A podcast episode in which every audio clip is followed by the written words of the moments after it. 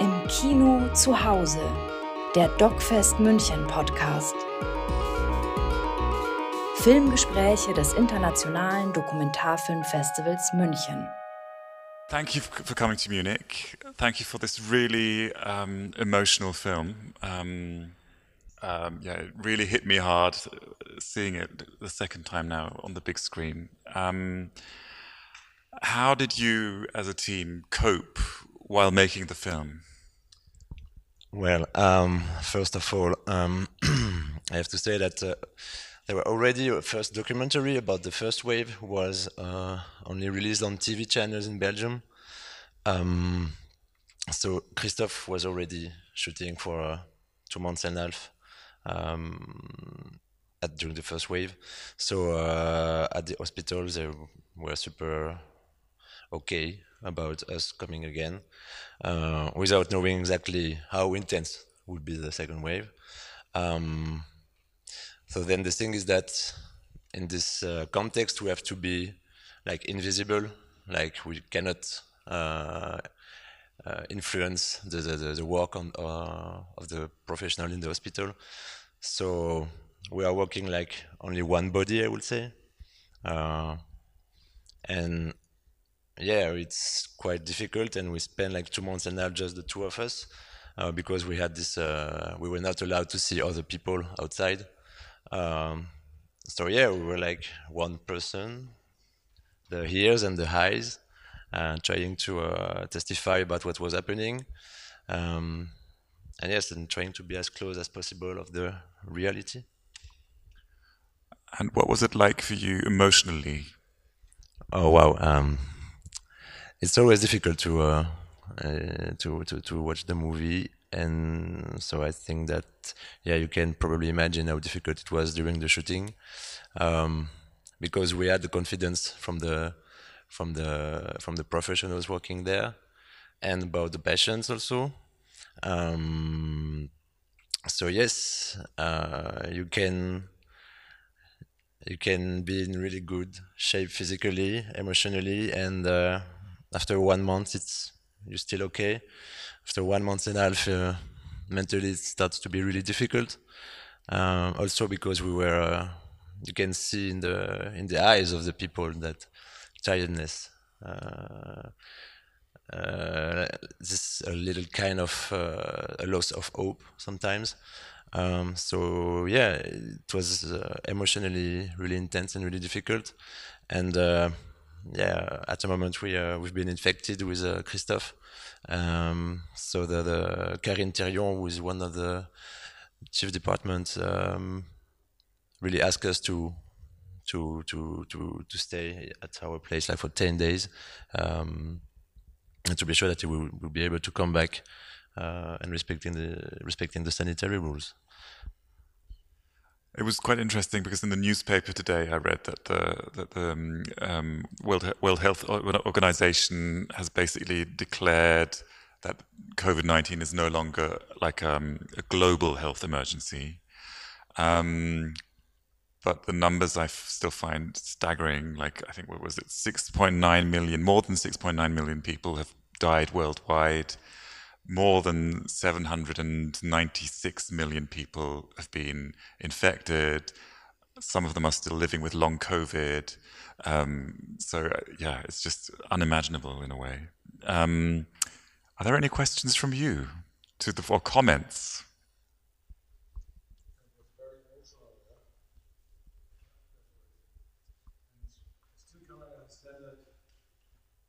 I still cannot understand that there are people who deny COVID. So it's if you see these these pictures, it's it's unbelievable.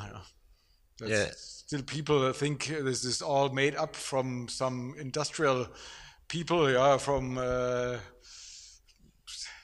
from Bill Gates. It's uh, yeah, mm, yeah. I, I agree with you, but um, just to be to be sure that uh, when Christophe decided to uh, to go a second for the second round for the second wave in the hospital, um, because somehow we are dealing with the political aspects when the nurses are talking uh, together, but uh, we do not want to influence uh, opinion of people. um, I think this this this uh, this movie also has a role of um, like to remember actually. And, uh, so this happened, and we, I mean, the entire world uh, mm. knows what is COVID right now, and I think it's uh, because maybe today it's still difficult to to to watch it. Mm-hmm. Um, but uh, who knows? Uh, in ten years, maybe this, maybe we will recognize the importance of this kind of document because it, it appears to be a document to mm-hmm. testify about uh, what happened during this, those uh, dark times. And uh, yeah, that was actually somehow this is the main goal of the. the, the I think that's really, really important that it's a document of the time, and um, I think it might be too early now for the film actually, like um, because uh,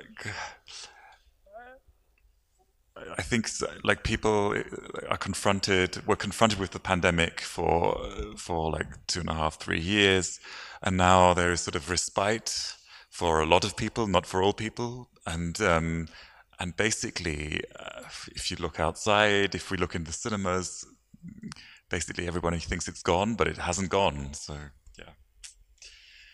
Um, you were a, two-man team. Um, like what were the difficulties for you as the sound person like uh, there is, i don't have i don't often have sound people sitting here so i'm i'm interested yeah but the fact that i'm here just to reply to you uh, shortly just that because for us i think it's important uh, uh, to, to, to, to be able to talk with, with the audience after the, the, the screening. So I think that's why uh, Christophe asked me uh, if I would be able to come because he's super busy on another project right now. Um, yes, so as a sound, as a sound person, it's super difficult. Uh, first because uh, the acoustic of uh, hospital, the machines, the beep beep everywhere, every time. Uh, the masks also was it was a kind of difficult, um, and yes, and the lights for the, the, the shadow of the microphone on the so sometimes, voilà. Um, it was really really difficult, and I have to admit that uh, we had to do some post synchronization because sometimes that was there was a lot of uh, intensity at some moment. For example, during the transfer sequence, um, it's really an amount of noises and it's super difficult. So we had to go again and I had to ask two people to redo a text because during the shooting it was sometimes you, you cannot uh, understand what they were saying. So yeah, we had to do it. That, that's why because we uh, we were there for two months in two uh, two months and a half uh, at the end of 2020 and and the, the, the, the premiere of the movie was only like one month ago. So we that was a part of the thing. Yeah. Um, and where did you? Where did, was the premiere? Uh, so the premiere was uh, in uh, Brussels in Cinéma Galeries, uh, and yeah, there were not so many people, but as I was saying, we uh, the people who were there who were there uh, really appreciate that this this movie exists, and yeah you don't notice that the sound has been redone partly in in the post. So it's you you're you're just there as the audience, I think. Yeah, yeah, yeah, uh, and yeah, and actually the the, the post uh, synchro uh, post production team made a really good job. Um, and yes, uh, we knew that would have been a super difficult shooting uh, for several reasons. The, the context, uh, the the place. So yeah, but it was most it was more important to do it and okay, let's go, we do it and have the have the the protagonists like uh, the workers in the hospital seen the film and like, if so what was their reaction um, some of them yes so uh, Christelle Meurice, who is uh, the, the, the nurse who was interviewed by the TV at the moment. She was uh, she was at the premiere uh, and she was on stage after after the screening to reply to the to the questions. And but yeah, for example, Patricia Modanese, who, who, who takes care of uh, Monsieur Marie, who, who, died of COVID during the shooting, uh, she didn't want to. She didn't want to because yeah, it's maybe too too early and uh, Karine Thirion was also um, in the movie. She no, it's same. So maybe it's too early. Maybe we have to let some time pass, and we'll see uh, later.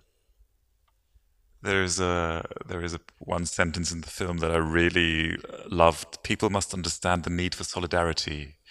Um, yeah, so it was, for me, it was like perfect.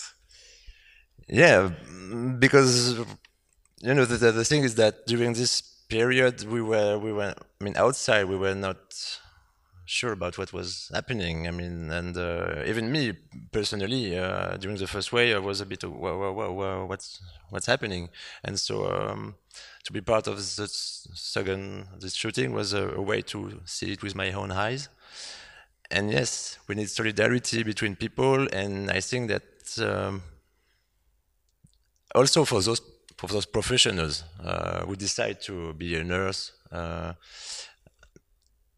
you, they were not expecting to live this kind of thing. And uh, so I think the solidarity is uh, also to consider that those people are doing their work as, as in the best way.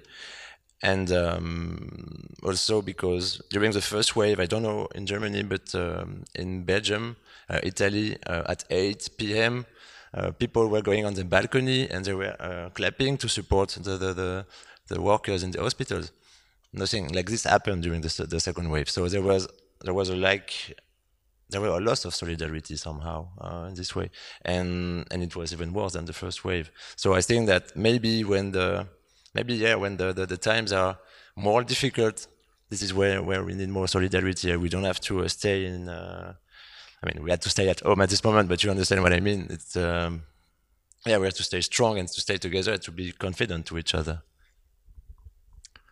Do you have any more comments or questions?